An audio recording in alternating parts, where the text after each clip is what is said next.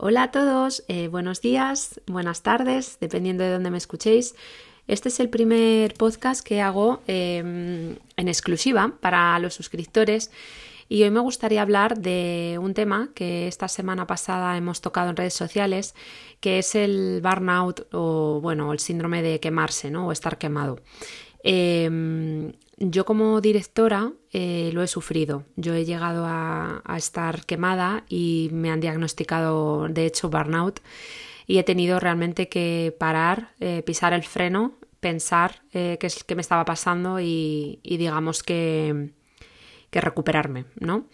Eh, dicen que más del 30% de las bajas, del 30% de las bajas que hay en el sector educativo son debidas a, este síndrome, ¿no? No bajas, ya no tanto bajas laborales, sino, bueno, pues la rotación, ¿no? Irte de un, irte de un proyecto a otro normalmente suele ser pues por bueno pues un desajuste en las expectativas agotamiento emocional falta de energía eh, poca de, poco desarrollo profesional eh, incluso impactando en tu autoestima. Entonces bueno pues muchas veces eh, lo que empieza siendo muy motivador el mundo educativo que es tan vocacional yo he llegado a escuchar pues frases a mis empleados a mis compañeros no como total para lo que me pagan o las familias son muy injustas, no se dan cuenta de lo que es estar con sus hijos, o no saben los que son los límites, yo también tengo vida, esto no es lo que me vendieron, o el sueldo tengo que ponerlo en una balanza porque ahora no sé si esto me está compensando, voy a echar un ojo al convenio. En fin, cuando ya nos ponemos en este plan, ¿no? No sé si como responsable de equipo eh, te está sonando o como propio docente en algún momento lo, lo has vivido, ¿no? Em, hay causas muy específicas que, yo creo que son totalmente relacionadas, ¿no? Por ejemplo, que se valore poco el trabajo en educación, eh, tener relaciones pues tóxicas o poco, poco saludables con los compañeros o con tus eh, bueno con el equipo directivo.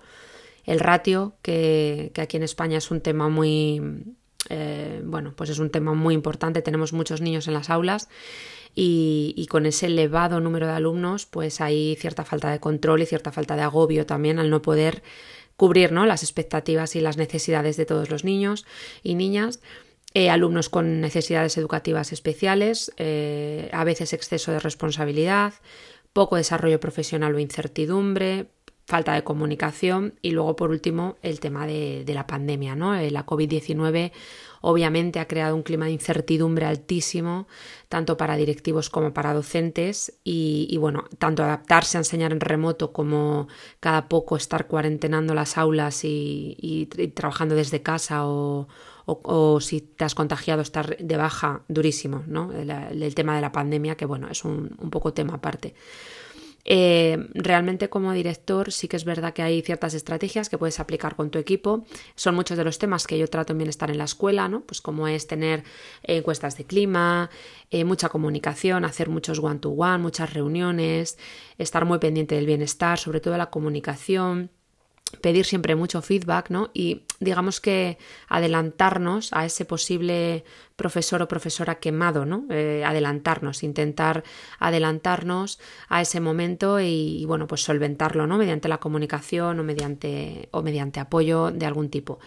Em, cuando ya tienes a una persona en el equipo quemada o tú mismo estás eh, quemado, ¿no?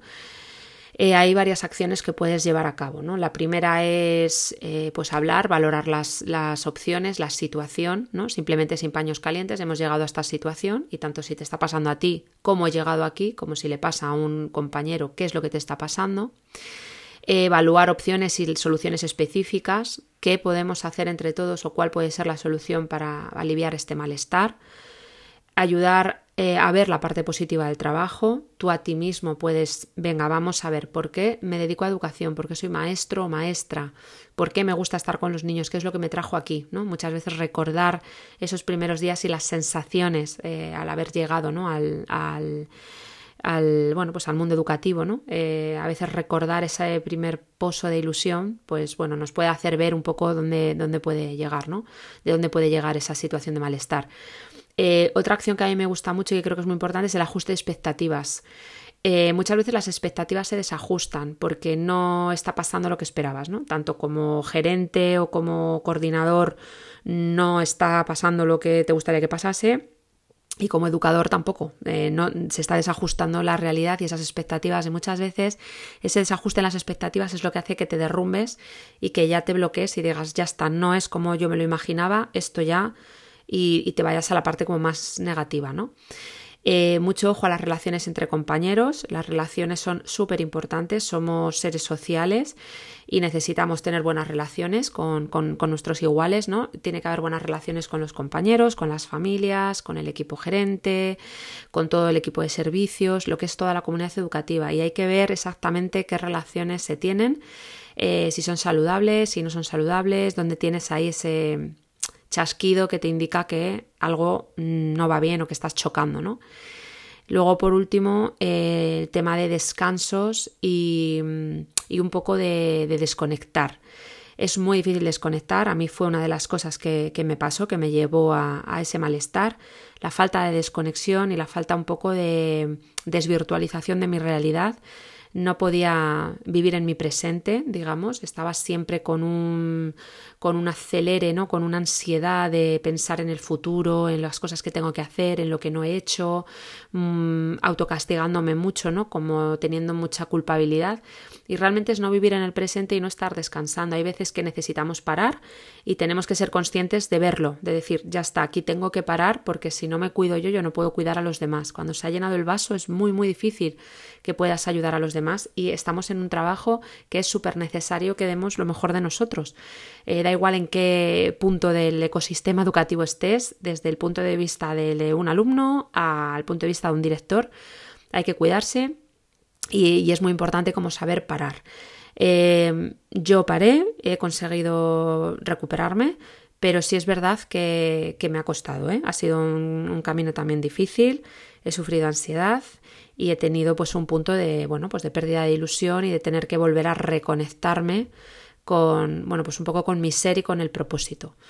Entonces me gustaba, me, me, me estaba apeteciendo contaros todo esto y, y bueno, ver también si alguno de vosotros y vosotras se siente identificado y lo ha sufrido, me gustaría que, bueno, pues que me contestarais un poco con vuestra opinión. Yo creo que compartir es súper importante, es un, estamos en una, en una comunidad y en un sector que yo creo que la colaboración es esencial y apoyarnos entre todos. Y, y, bueno, nada, recordaros que los maestros, las maestras son la piedra angular del centro educativo fomentemos la felicidad, aumentemos el bienestar y recordar que un maestro feliz puede cambiar el mundo. Gracias.